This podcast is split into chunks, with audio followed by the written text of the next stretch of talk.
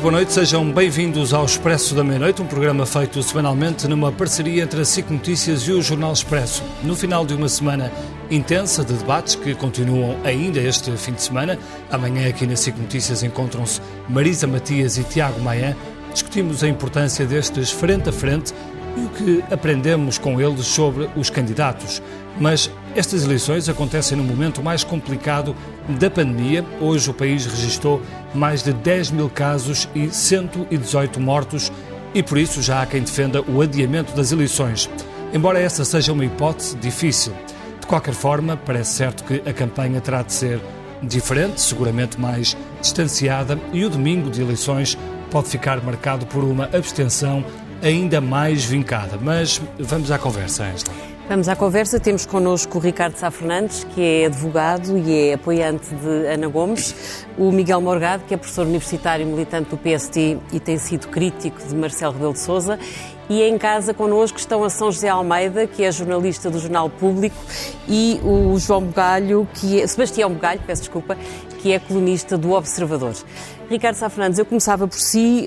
Uh, o país, de facto, está numa situação complicada do ponto de vista da pandemia. A campanha eleitoral vai ser uh, praticamente inexistente. Uh, mesmo a ida a votos fica mais difícil e há quem defenda o adiamento das eleições. Acha que isso seria benéfico? É, é a minha posição pessoal, não vincula a candidatura da Ana Gomes. A Ana é, Gomes não fechou a porta a isso. É, nem falei com ela sobre esse assunto, uhum. não a vinculei, é a minha posição. É, enfim, eu acho que devemos até ao limite resistir à ideia de adiar as eleições. Porque? Porque, enfim, é a normalidade democrática e eu acho que existe, tem havido eleições com a pandemia, houve nos Açores, correram bem. Portanto, eu acho que devemos resistir a um adiamento das eleições até ao limite. Mas, com os números que têm vindo. Mesmo em França, no início da pandemia, também houve eleições. Houve. Uh, mas, um, e nos Estados Unidos? E nos Estados Unidos?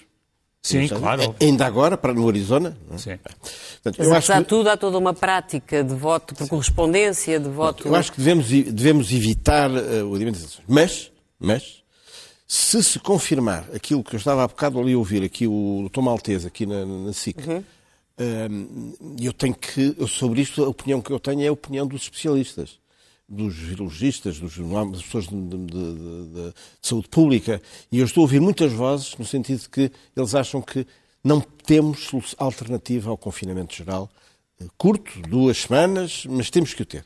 E se assim for, se nós tivermos um confinamento geral no país, se isso acontecer, Bem, eu acho que uh, tem, tem, que ser ponderado, de facto, isso, o Isso parece-me relativamente evidente que vai acontecer, não é? Mas se isso acontecer, se isso acontecer, se for um confinamento mesmo geral, vamos todos para casa, bem, eu acho que nesse caso uh, tem de ser ponderado entre todos, entre todas as forças políticas e todos os candidatos, uh, uma dilação das eleições. Mas aí coloca-se uma questão por quanto tempo? Não sabemos quanto tempo vai demorar esta situação? Bem, mas para já, se aquilo que dizem os especialistas é um confinamento de duas semanas, três semanas, seria suficiente. Mas já que bem, está em cima da mesa são 15 dias. Pronto, 15 dias, adiam-se 15 que dias, depois... quer dizer, eu acho que...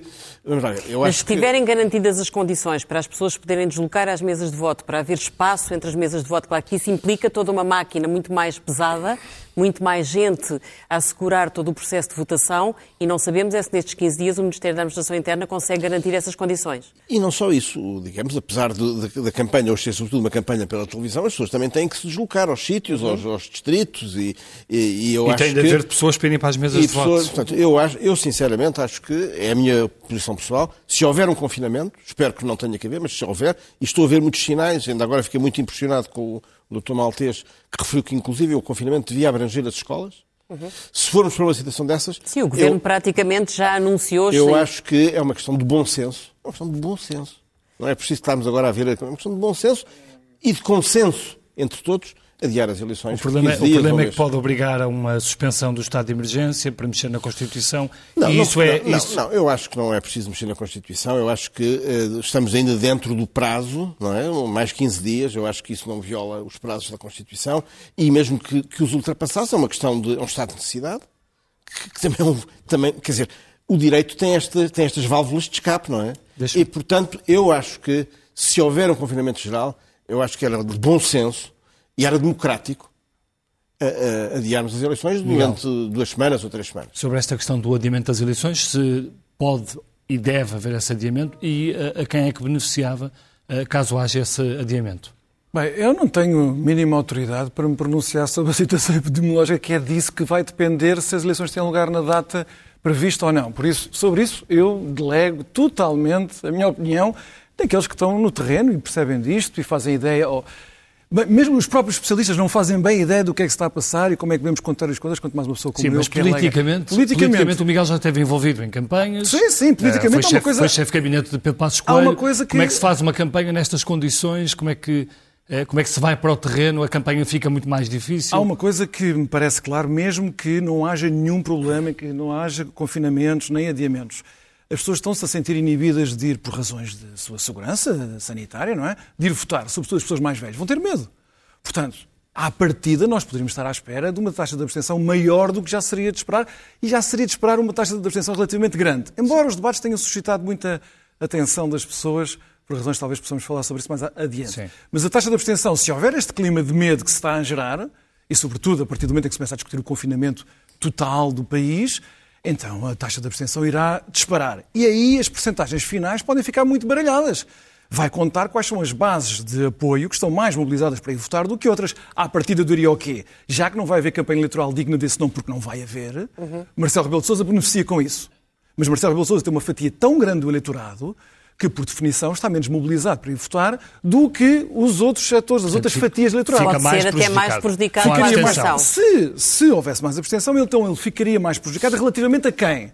Não acho que seja relativamente a Ana Gomes, não André acho que seja relativamente a Ana e uh, o Tiago Manhã Gonçalves também tem uma base de apoio que está muito mobilizada para ir votar. Também é uma base de apoio muito mais pequena, com certeza, mas isso faz com que, naquela percentagem, para um candidato à iniciativa liberal é muito diferente ter 1% ou ter 4%. É completamente Apesar diferente. disso, Marcelo Rebelo de Sousa não quer adiar as eleições, já deixou isso claro, e disse, aliás, lembrou que a Constituição não prevê nenhuma percentagem mínima para legitimar a eleição de um Presidente da República. Bem, mas isso é evidente. Ele, ele não fica com a sua legitimidade ferida. Só que houve tanta discussão à volta de se ele tinha 70, 75, 65, 60. Uhum. Eu só estou a dizer é que se realmente, não se esqueçam que a nossa população está muito envelhecida, uma percentagem muito significativa do nosso eleitorado são pessoas com mais de 60 anos, mais de 65 anos, pessoas que, uma vez mais por definição, estão no, cabem nas categorias de pessoas de risco, pessoas que sentem mais receio em estarem em grandes aglomerações, se tiverem que ir para filas, não, em princípio não haverá filas, mas pessoas que vão ter que estar na, na, na mesa uhum. de voto e por aí adiante, uhum. são pessoas muito envolvidas nas, nestes atos eleitorais, pessoas mais velhas, uhum. porque têm mais tempo, porque estão mais sintonizadas com as questões políticas há mais tempo,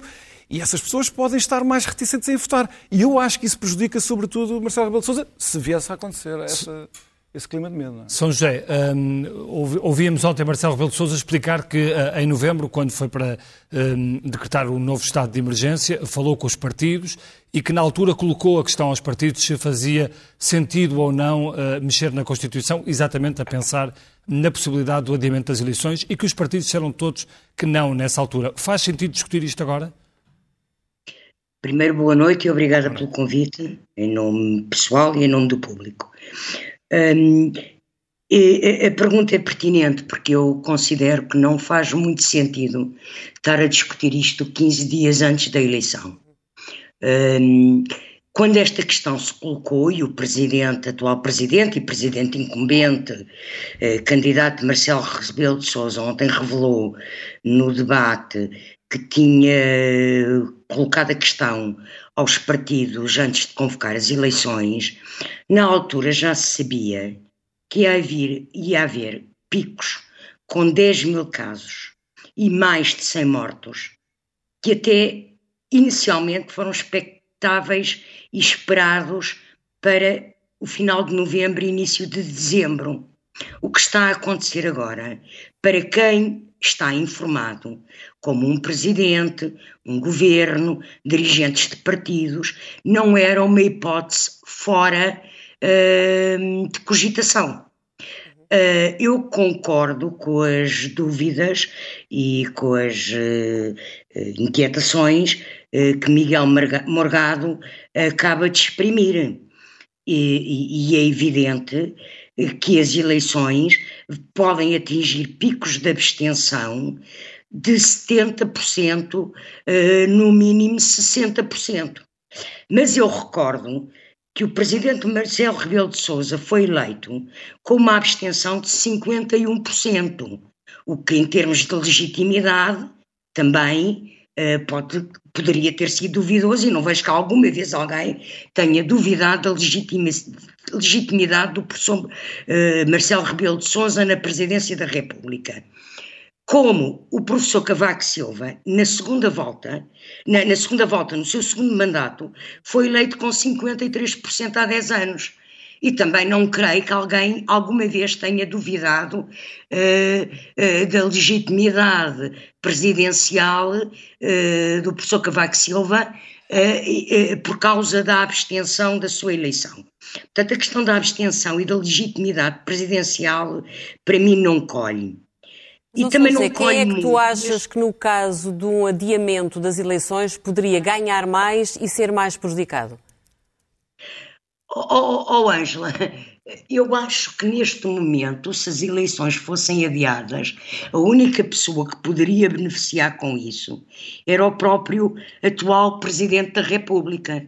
E uma das razões porque eu acho, para além das legais, jurídicas e constitucionais, que falarei já a seguir, uma das razões porque eu acho que o, o Presidente da República atual e candidato uh, à, à reeleição uh, não fez fim-capé nunca nesta questão, porque se percebeu desde muito cedo, quando ele começou a dizer que não ia haver Natal, ainda em outubro, que eles tinham dados das previsões matemáticas e dos modelos matemáticos de várias universidades e de várias instituições de saúde pública, portanto, ele alertou, mas se ele agora vier uh, ser o pioneiro ou vier aceitar discutir este assunto, beneficiou a ele, é a mesma razão, porque não pode haver regras que proíbam a atuação dos candidatos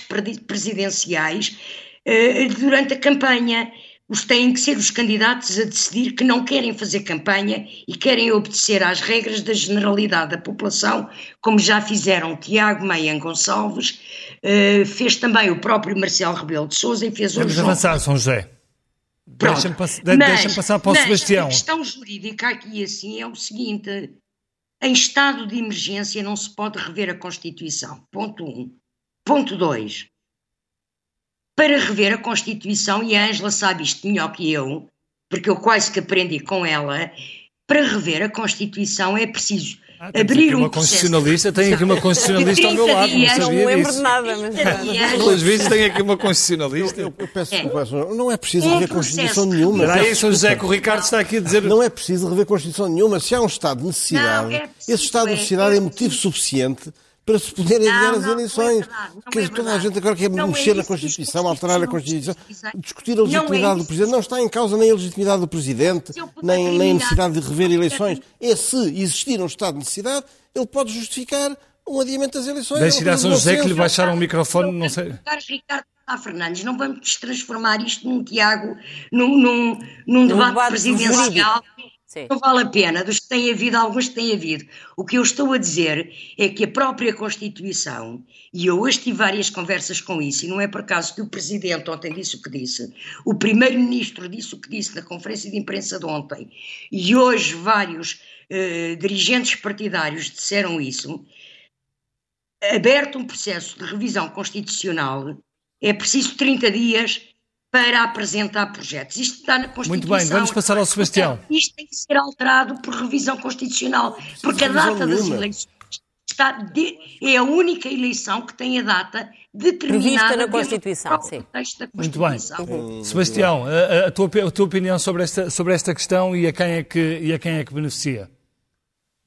Bem, eu não sei a quem é que beneficia, mas eu acho que, sem querer discordar de toda a gente até agora, que é o que eu acho que corro o risco de fazer, eu, eu acho que quem, seria, quem sairia mais prejudicado seria o presidente incumbente, porque continuaria, como é previsivelmente o vencedor, continuaria algo despido da sua autoridade presidencial, que é algo que temos visto até agora e nas posições algo leves que ele teve em relação a casos do governo, onde eu não tenho dúvidas que ele teria uma posição mais firme uh, se, não, se não estivéssemos em período eleitoral, como o caso da ministra Vanduna e o caso do ministro Cabrita. Portanto, Marcelo continuar obrigado a namorar o eleitorado socialista e a não poder ser tão duro quanto devia ser, seria prejudicial à sua autoridade presidencial, seria prejudicial a Marcelo enquanto candidato. Portanto, o alongar desta campanha, o prolongar desta campanha e o adiamento da reeleição de Marcelo uh, seria prejudicial do meu ponto de vista ao, ao candidato uh, Marcelo, não é?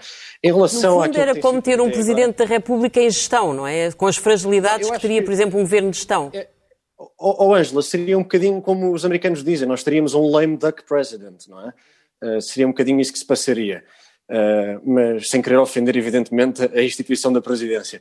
Mas eu também queria discordar de outra coisa que foi dita aqui no painel até agora. Eu acho que esta discordância entre São José Almeida e o Ricardo Sá Fernandes é bem visível do que serão os próximos dias, porque teremos constitucionalistas e juristas de todo o lado a dizer que é preciso revisão constitucional ou que não é preciso revisão constitucional, em vez de estarmos a debater as matérias das presidenciais, porque, como é evidente, todos os juristas e constitucionalistas terão opiniões diferentes. Haverá uns mais ortodoxos, uns menos ortodoxos, e não, não estaremos certamente a debater o país, estaremos a debater algo que é, uh, em três dias tivemos 30 mil casos, o que, do ponto de vista sanitário e do ponto de vista das, dos especialistas de saúde com quem eu falei, obriga um confinamento, só que só há confinamento com estado de emergência e não há adiamento das eleições sem revisão constitucional do ponto de vista de alguns constitucionalistas, e para haver essa revisão constitucional não podemos estar, segundo a Constituição, nem em estado de emergência, nem em estado de sítio. Portanto, estamos aqui um bocadinho eh, entre a espada e a parede numa encruzilhada sanitária e constitucional. E isso é um problema deixa, deixa evidente. Pegar, então, nessa debate... tua deixa sobre,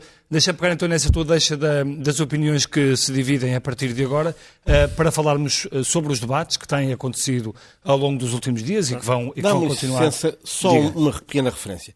Se ocorresse um terremoto dois dias antes das eleições, estado de emergência, um terremoto, faziam-se as eleições? Mas o terremoto seria não. imprevisível não, e estes, estes 15 dias de confinamento é, é, é que aí vêm são absolutamente é previsíveis. É só para explicar que um estado de necessidade pode justificar o adiamento das eleições uhum. sem mexer na Constituição. Mas isto não é um terremoto, Agora, Ricardo acho que, acho que a questão é uma questão de consenso entre, entre os partidos e as forças. Uhum. Se houver consenso, muito bem. Se não houver, Mas não há. Não há. É. E, e, também acho que é um mau raciocínio ver quem é que ganha ou quem perde. Uhum. Porque não é isso que deve presidir à escolha. O que deve presidir à escolha é se é razoável do ponto de vista democrático, num quadro de confinamento geral, haver eleições. Então agora vamos não discutir... é um problema de quem ganha, não muito me interessa bem. quem já, ganha, já é o problema do que deve ser. Já percebemos que as opiniões são divididas, já passaram 18 minutos desde que começámos o, este programa. Vamos discutir então a questão dos debates, a essência, o que tem, os argumentos que têm sido trocados. Ricardo Sá Fernandes, havia aqui, um, se quiser, um elefante no meio da sala chamado André Ventura. Como é que os candidatos iam uh, fazer frente a André Ventura?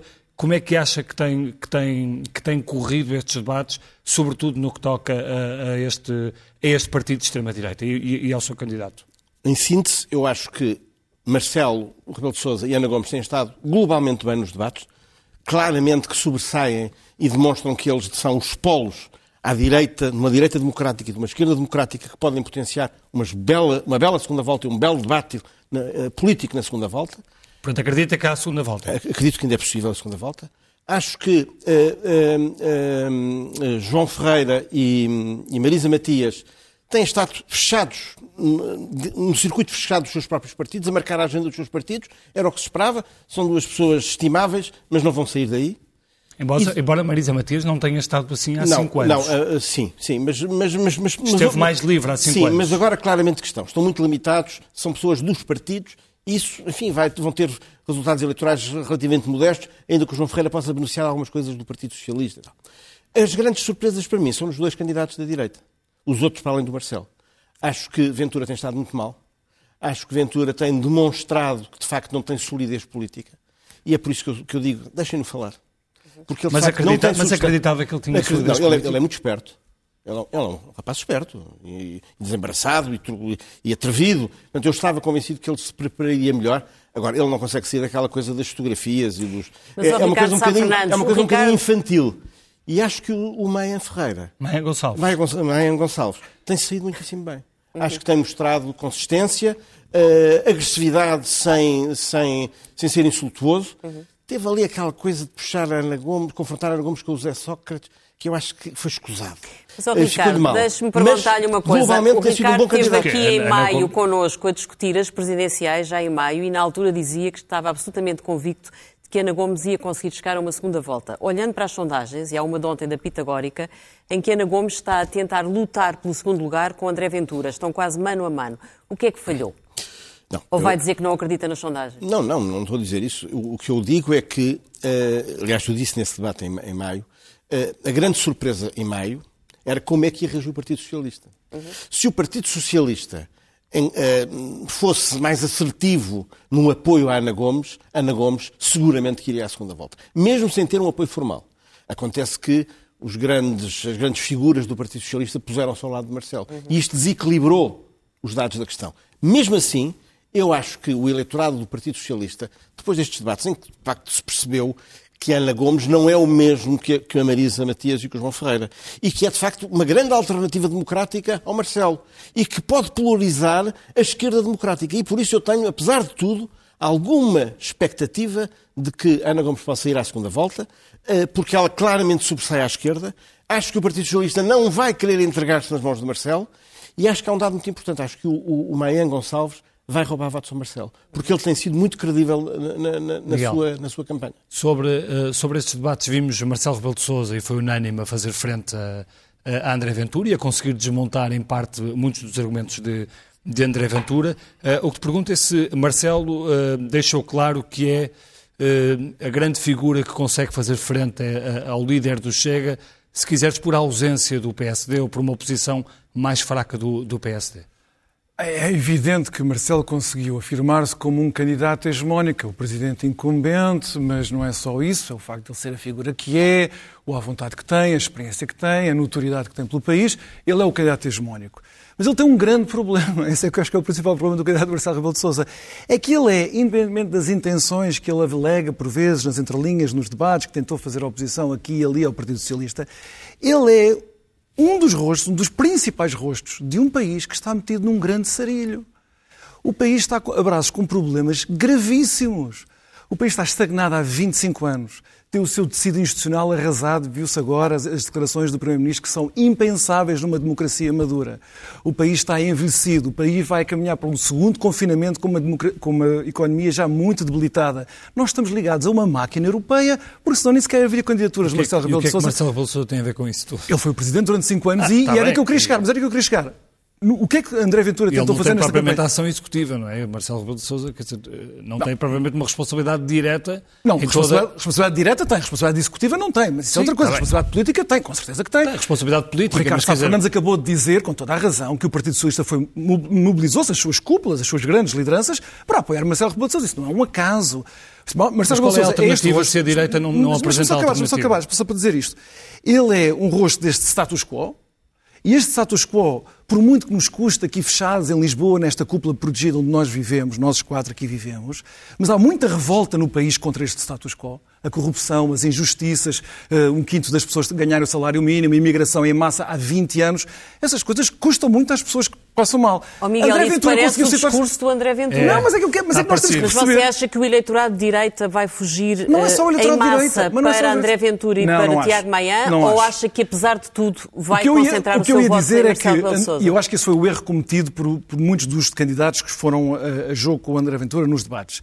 Ele quis, com aquelas aberrações, com aquelas linhas vermelhas que ele já pisou várias, eh, ele quis situar como o único candidato antissistema. E de facto só houve um que não se importou de também ser um candidato antissistema, que foi o Tiago Maia Gonçalves, mas que não tem expressão política, não tem. Todos os outros candidatos, incluindo Ana Gomes, que se apresentou inicialmente como também sendo uma espécie de voz de protesto ao sistema, eu vi o debate há pouco com André Ventura, ela foi do primeiro ao último segundo uma defensora do status quo. Mas isso talvez inadvertidamente, talvez falta- involuntariamente. Mas isto foi o que acontece aconteceu. porque há uma falta de comparência do PSD do Rui Rio. Não, o Rui Rio não tinha alternativa se não apoiar Marcelo Rebelo de Sousa. Quer dizer, isso aí no Não, PSD mas o era o que tinha a vida Ven- mais facilitada mas o facto de André. Ventura se- a- a- surgir como o único, a única força eh, capaz de ir contra o status quo. Ah, bem, agora percebo a pergunta. Sim, não, mas eu acho que isso é evidente. Quer dizer, a força de André Ventura vem da decrepitude do PSD, bem, e do CDS também, não é? Mas falando do PSD, claro que se as pessoas se revissem numa alternativa política que fosse de oposição ao Partido Socialista e ao status quo, com mais veemência, com mais dinâmica, com mais substância, com mais densidade política, André Ventura não teria eh, eh, esta, esta, hum, esta projeção que está a ter nas eleições. Mas quer dizer, a gente não pode esconder que ele está a ter essa projeção. As televisões estão a dar os ratings que os, que os debates têm. Os debates estão a ter ratings por causa do André Ventura. Ao princípio pensávamos que era Marcelo Rebelo de Sousa com André Ventura. Mas porquê é que então o debate do André Ventura com a Marisa Matias teve tanta audiência? À partida não seria um debate que suscitaria a, a, a, a atenção do país. Sousa teve, teve, teve, mais. Com certeza, um também era o que mais faltava, mas porquê é que os outros não têm nada que se compare? E nós precisamos de perceber porquê é que as pessoas estão a utilizar eu diria metade do eleitorado de André Ventura está a utilizá-lo como uma espécie de martelo. Eu acho que as pessoas já nem ouvem o que ele está a dizer. Querem, têm uma, um desejo de expressão de, de raiva, de ressentimento, para usá-lo como martelo de protesto contra qualquer coisa. Se todos os candidatos vão debater com ele, uh, assumindo-se voluntário ou involuntariamente como defensores do status quo, isso depois tem um resultado. E é por isso que ele está a subir nas sondagens, pelo menos era o que a Pitagórica dizia, e se calhar consegue ficar com o segundo lugar à frente da Ana Gomes, Sim, que é uma ele, surpresa ele para muita gente. voto de protesto. Deixa-me ir a São José. São José, eh, para um jornalista, eh, esta campanha, esta pré-campanha está a ser absolutamente invulgar. Nós não temos campanha de rua, temos sobretudo debates nas televisões. Tu achas que isso acaba por enriquecer eh, a capacidade de informar os eleitores ou achas que, pelo contrário, baralha mais as pessoas? Deixa-me só dizer uma coisa num comentário, uma coisa que foi dita antes. Eu penso que para o país esta pandemia, infelizmente, pode ser pior que um terremoto. Agora, hum, falando sobre isso, isto é de facto para nós jornalistas, então, uma campanha absolutamente inédita. Ou seja, é uma campanha que é uma não campanha. Uh, mas Embora eu os acho... debates possam ser uma oportunidade de esclarecer aquilo que os cada debates, candidato representa, não é? Debates, os debates têm tido um peso e vão ter um peso nesta campanha que de facto é inédita, mas se calhar é boa. No meio de toda esta desgraça da pandemia e de toda a desgraça que aí vem e de todos os confinamentos, os debates têm a particularidade de ter posto as pessoas, até porque têm que estar fechadas em casa à noite, a ver debates políticos.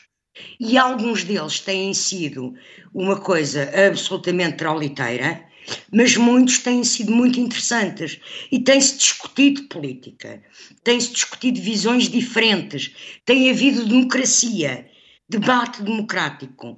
É evidente que um debate a correr numa hora, 30 minutos, é sempre limitativo de grandes teses eh, políticas, mas tem-se percebido o confronto de ideias. E eu acho que isso tem enriquecido a democracia. E penso mesmo que vem acelerar uma coisa que é eh, que está a acontecer nas campanhas em todo o mundo eh, civilizado e na política civilizada, que é haver mais debate por meios de comunicação social, por jornais, por televisões, não estou a falar de redes sociais, nada disso, uh, mas debate sério, confronto de ideias, em vez de andarmos, como quem é jornalista sabe, a andar o dia todo a correr durante duas semanas, até já tive o tempo em que eram três semanas, uh, atrás de pessoas pelo país, candidatos e comitivas. Mas isso ainda vai acontecer na mesma, São José.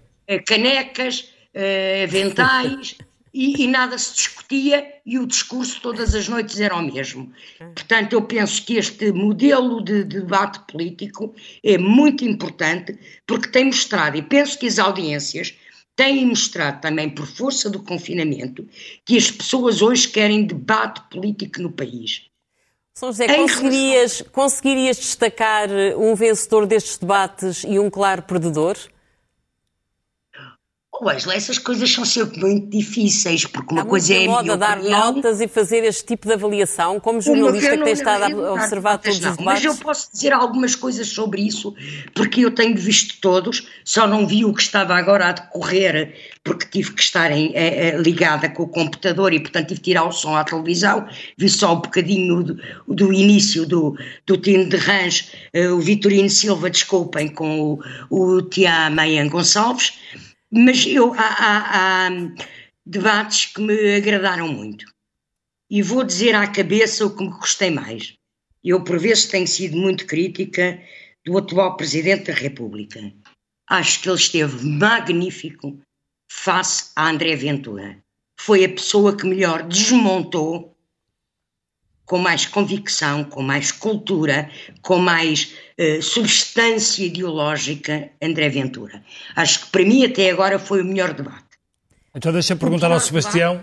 Deixa-me perguntar ao Sebastião qual é que foi o debate para ele mais interessante e que resumo é que faz desta, deste, de toda esta jornada, de toda esta maratona de debates.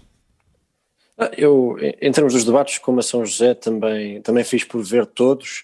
De facto, o debate que teve mais audiência entre o presidente incumbente e André Ventura foi, foi interessante porque foi o único debate em que Marcelo conseguiu brilhar.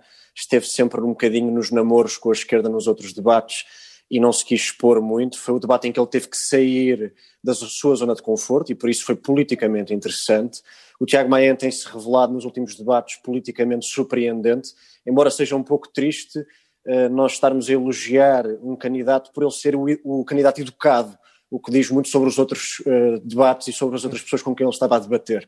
De qualquer modo, eu acho que há um problema de identificação, uh, ou que tem havido um problema de identificação política com os, com os nossos candidatos nestas eleições presidenciais, em que acontecem coisas um bocadinho bizarras, não é? Em que temos Marcelo Rebelo de Sousa, que é fundador do PSD, a dizer que ponderaria ou não saberia se votava ou não em Marisa Matias, que é do Bloco de Esquerda. Temos a Marisa Matias, que é de um partido originalmente da esquerda radical, a dizer que é social-democrata. Uh, temos a Ana Gomes a dizer que o MRPP tinha um propósito democrático. Portanto, há aqui alguma confusão ideológica, alguma falta de identificação, eu diria alguma falta até de honestidade ideológica nos candidatos, o que depois faz com que os candidatos que sejam valorizados são aqueles que são mais assumidos do ponto de vista ideológico e nisso o João, o João Ferreira lucrou com isso, o candidato liberal lucrou com isso e o Ventura, de certo modo, com, aquela, com aquele estilo mais característico dele, também lucra com essa, com essa uh, afirmação ideológica mais vincada, que aliás o formato dos debates favorece. O facto de serem debates de 30 minutos muito curtos favoreceu esse, esse debate da arena. E como Mas, o Miguel Sebastião, deixa-me perguntar-te é, é uma coisa. Deixa-me perguntar-te uma sim, coisa. Sim. Uh, Marcelo Rebelo de Sousa aproveitou estes debates para ser muito claro a garantir que se tivesse que dar posse a um governo apoiado pelo Chega, não hesitaria. Foi, aliás, um ponto que ele desenvolveu bastante até no debate com o próprio Ventura e que Ventura utilizou no debate com Marisa Matias. Tu achas que essa garantia de Marcelo de que não tem o preconceito que a esquerda tem relativamente ao Chega pode ajudá-lo a segurar algum eleitorado do PSD e do CDS? Eu não acho que seja um preconceito que Marcelo não tem, eu acho que é um preconceito que a Constituição não tem, porque o Chega é um partido com representação parlamentar, portanto não se podem ignorar os votos do Chega, não é? Isso não, não, eu acho que não é uma opinião do Presidente Marcelo, é a lei, é a Constituição. Eu Mas gostava não faz sentido de, que Ana dar... Gomes e Marisa Matias digam que vão ilegalizar o Chega se uh, chegassem a... a... Sim, não, é uma forma. Disse, a Marisa é Matias forma, disse e a Ana Gomes é uma disse forma, É uma forma de ao Bernardo para te responder, isso é uma forma de populismo barato e anticonstitucional que deve ser denunciado como tal, apesar de eu jamais votar no, no partido do André Ventura. Gostava Os só de dizer uma nota. Os presidentes da República podem condicionar a posse dos governos. Podem condicionar de várias maneiras. Cavaco Podem, Silva condicionou acho, a posse acho do governo, vimos, governo de António Costa. Ó oh, oh, Ângela, acho que vimos bem na nossa história recente que por mais que um presidente não goste das soluções de governo que são encontradas no Parlamento, não há muito que lhe sobre quando não há outra opção, especialmente em situações de crise e de fragilidade económica e política como Portugal tem vivido na última década. Portanto, eu acho que nem para a esquerda nem para a direita, se a solução for aquela, uh, vai ser possível evitá-la. Eu gostava só de dar uma nota final antes de, de dar a palavra. Falou-se muito aqui na legitimidade democrática da eleição, caso uh, aconteça, o que é previsível que aconteça, uma elevada abstenção. E falou-se da, da, eleição do presidente Marcelo Rebelo de Sousa e da reeleição do presidente Cavaco Silva. Eu gostava só de deixar uma nota em relação a isso.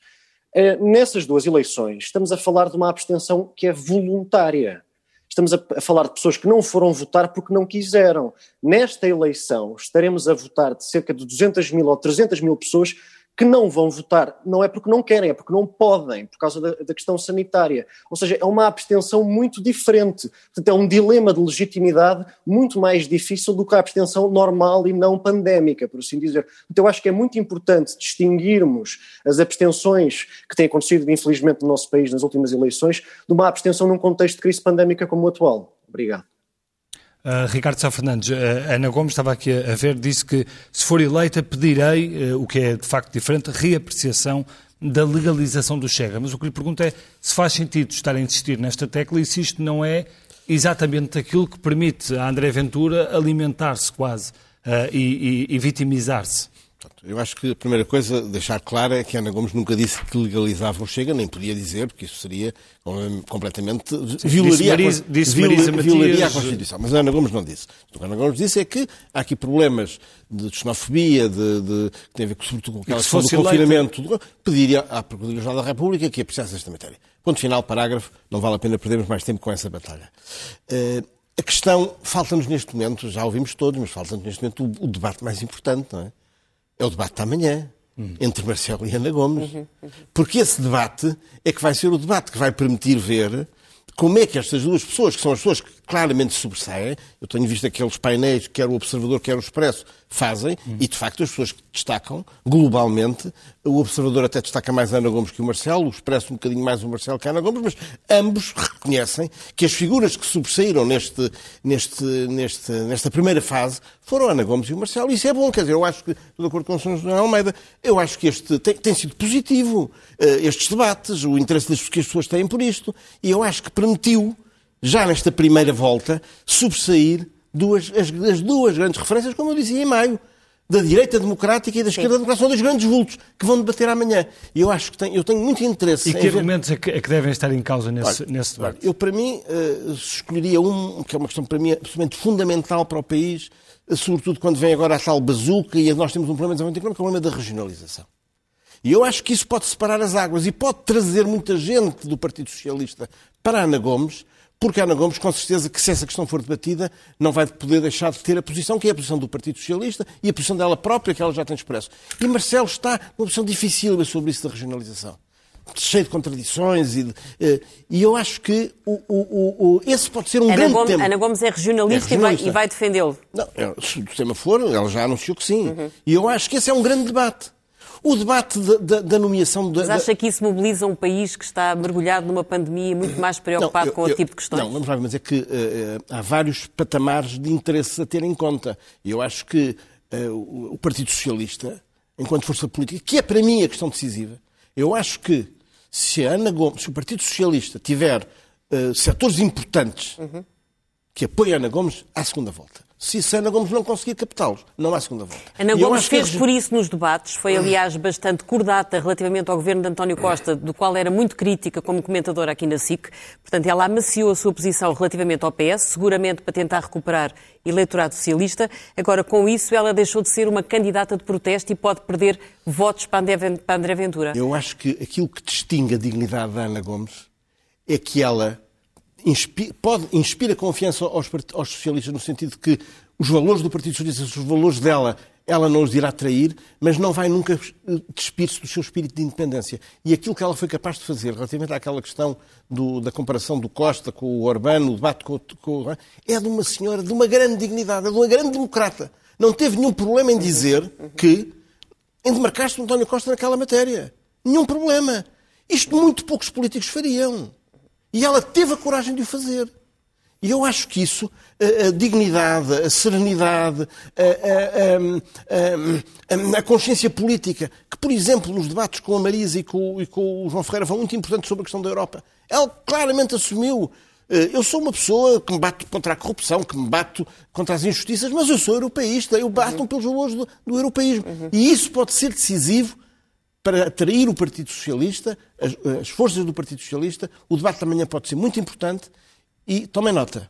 Ana Gomes pode ainda ir à segunda volta uhum. e podemos ter um grande debate político nesta segunda volta. Miguel, André Ventura uh, sairá mais uh, reforçado destas, destas eleições. Qual é, qual é que é, antecipas que seja o futuro de, de André Ventura? Ele para já está a criar um enorme problema à direita, não é? Quer dizer, ele está, ele aparece como um fator Há quem de pense o contrário, que ele pode salvar a direita.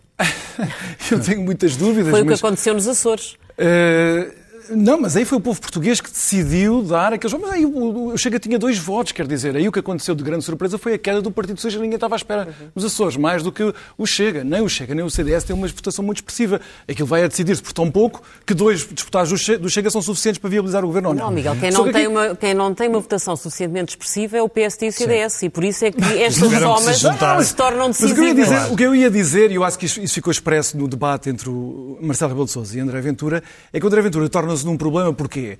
O PSD, para voltar ao poder, precisa de maioria absoluta, sozinho ou em coligação. Sozinho já se sabe no estado de fragilidade em que o PSD está e previsivelmente estará no futuro.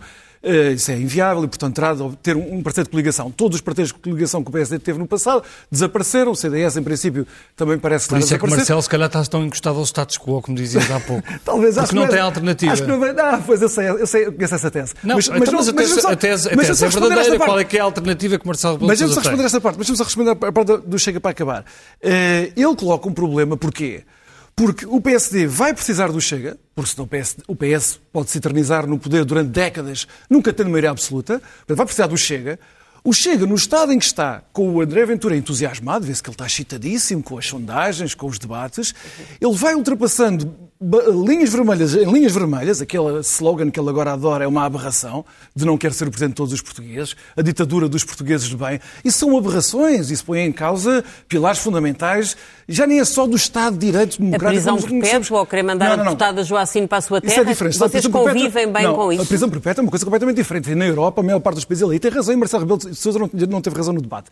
Eu não sou a favor da prisão perpétua, mas que a prisão perpétua é aceita em muitas democracias europeias bem mais maduras do que a nossa, é, não é esse o problema há mais de 100 anos que não existe. Não, mas é verdade. Mas, mas, mas não é esse o problema. Eu acho que é a obsessão com os ciganos. Acho que esta coisa de excisar, de expurgar o país uhum. uh, dos indesejáveis, daqueles que não trabalham, mas daqueles é um que são produto, os parasitas. Ele é um produto PSD, não é? Isso até é típico, para quem gosta tanto de ser contra a esquerda, isso foi sempre típico das constituições jacobinas na Revolução Francesa e depois uhum. na Constituição stalinista, que era havia os trabalhadores e todas as outras classes sociais tinham que ser expurgadas da sociedade. Isso é uma coisa até profundamente contraditória. Só estou a dizer, ah, e agora esta aliança dele com Marine Le Pen, da qual ele se orgulha.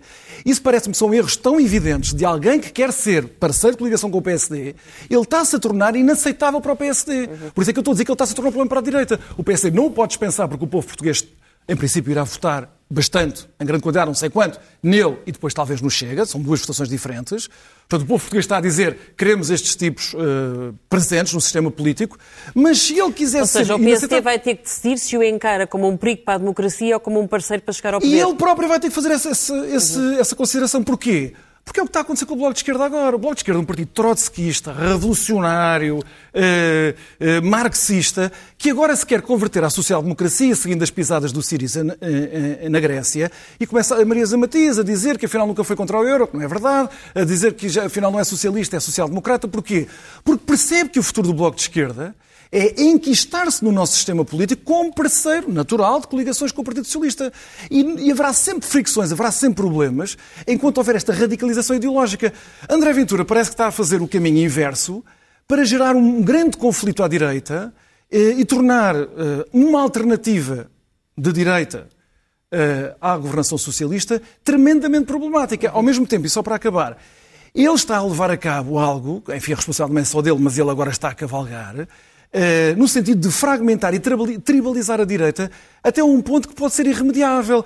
E eu aqui não atribuo só responsabilidades a ele, porque também o Rui Rio, presidente do meu partido, também quando foi, se tornou presidente, também quis tornar o PS uma coisa ideologicamente homogénea. Como vocês sabem, eu sempre fui contra essas concessões de direita. Acho que a direita portuguesa tem que ser federadora, integradora, uma família de pluralidade. André Ventura de um lado, o PSD até agora do outro.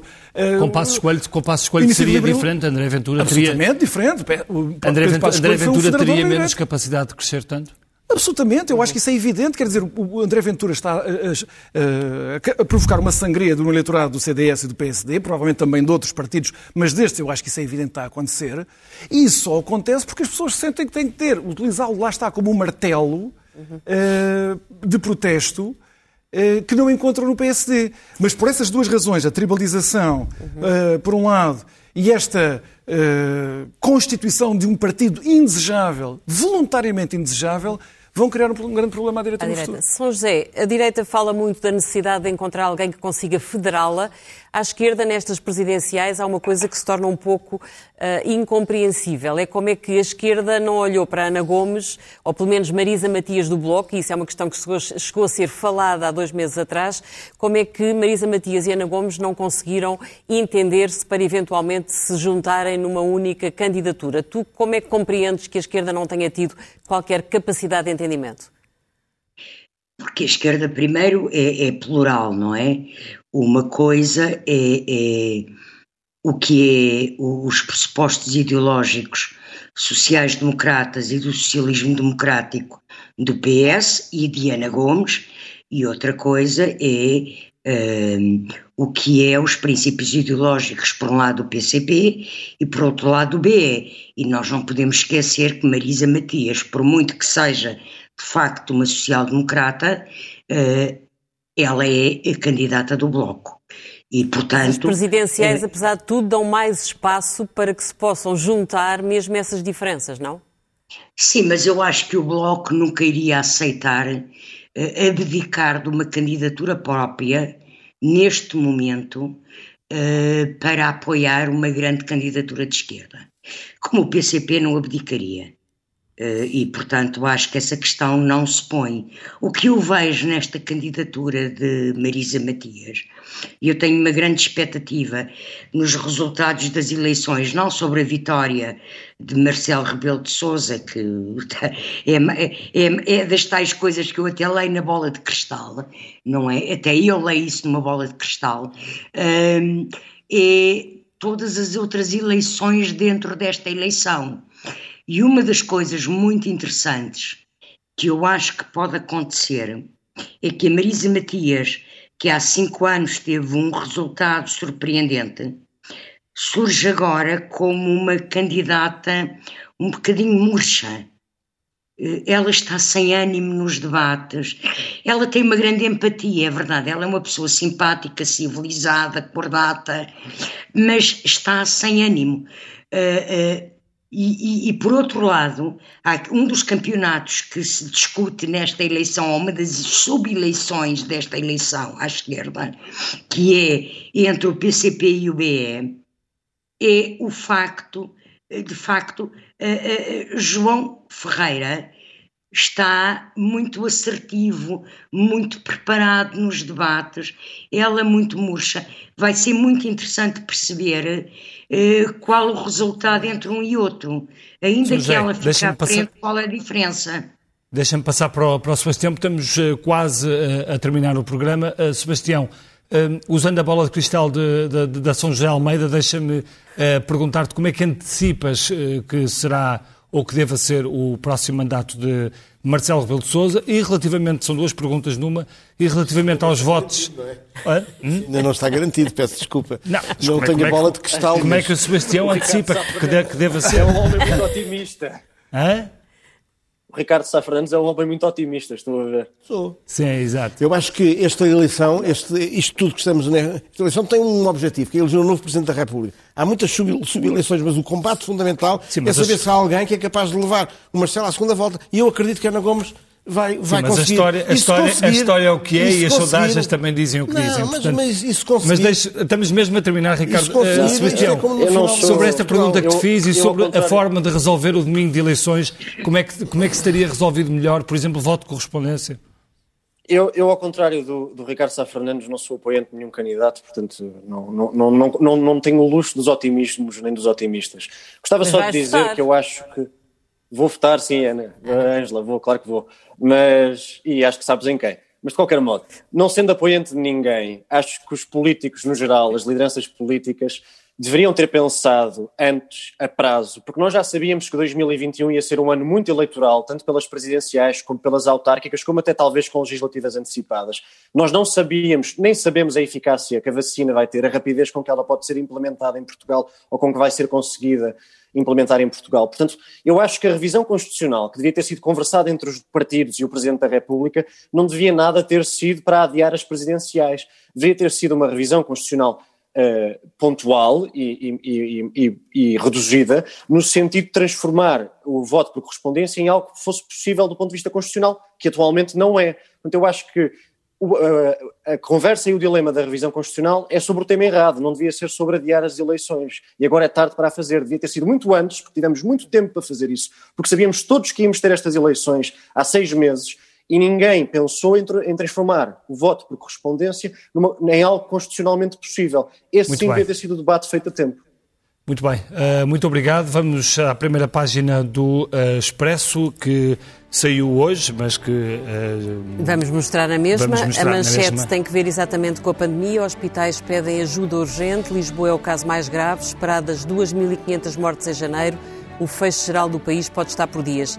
Temos ainda que a nova variante circula em Portugal há um mês, 6 mil vacinas desperdiçaad por falta de autorização da DGS e médicos peraí, peraí, querem cirurgias. Estamos a ver a revista, a revista uh, é. Ah, uh, nós estamos só a, a olhar é. para a primeira página do Expresso, para, para o caderno principal. Pedia que pusessem no ar o caderno, o caderno principal do Expresso.